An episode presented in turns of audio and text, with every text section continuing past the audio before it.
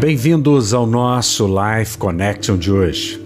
1 Pedro, capítulo 5, versículo 10, na versão amplificada nos diz: Ora, o Deus de toda graça, que em Cristo vos chamou à sua própria e eterna glória, depois de ter sofrido por um pouco, ele mesmo vos há de aperfeiçoar, completar e fazer de vós o que deveis ser, firmar, fortificar e fundamentar.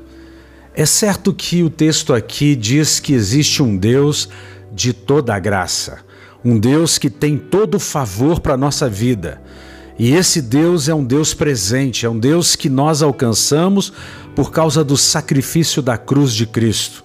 O texto é bem claro em dizer que o Deus de toda graça em Cristo nos chamou para vivermos a sua própria glória. Aqui diz que é possível que passemos por um sofrimento breve, um pouco de sofrimento.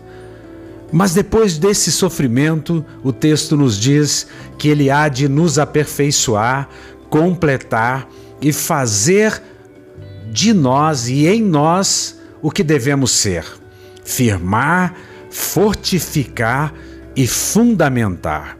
A minha expectativa, a expectativa daquelas pessoas que creem no Evangelho da Graça, é que depois de todas essas coisas que estão acontecendo, depois do coronavírus, ou mesmo durante o coronavírus, nós possamos experimentar um crescimento espiritual, que nós possamos parar para refletir no momento em que nós estamos vivendo, que possam haver mudanças de mente na vida das pessoas e que essas pessoas possam sair desta luta, desta dificuldade, mais fortes, mais fundamentadas não na religiosidade, mas no Evangelho da Graça, na pessoa de Jesus Cristo.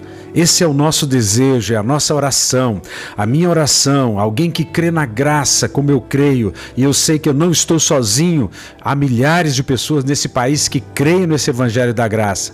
A nossa oração é para que você receba toda a graça através de Cristo Jesus e que você viva de glória em glória. Um beijo grande no coração.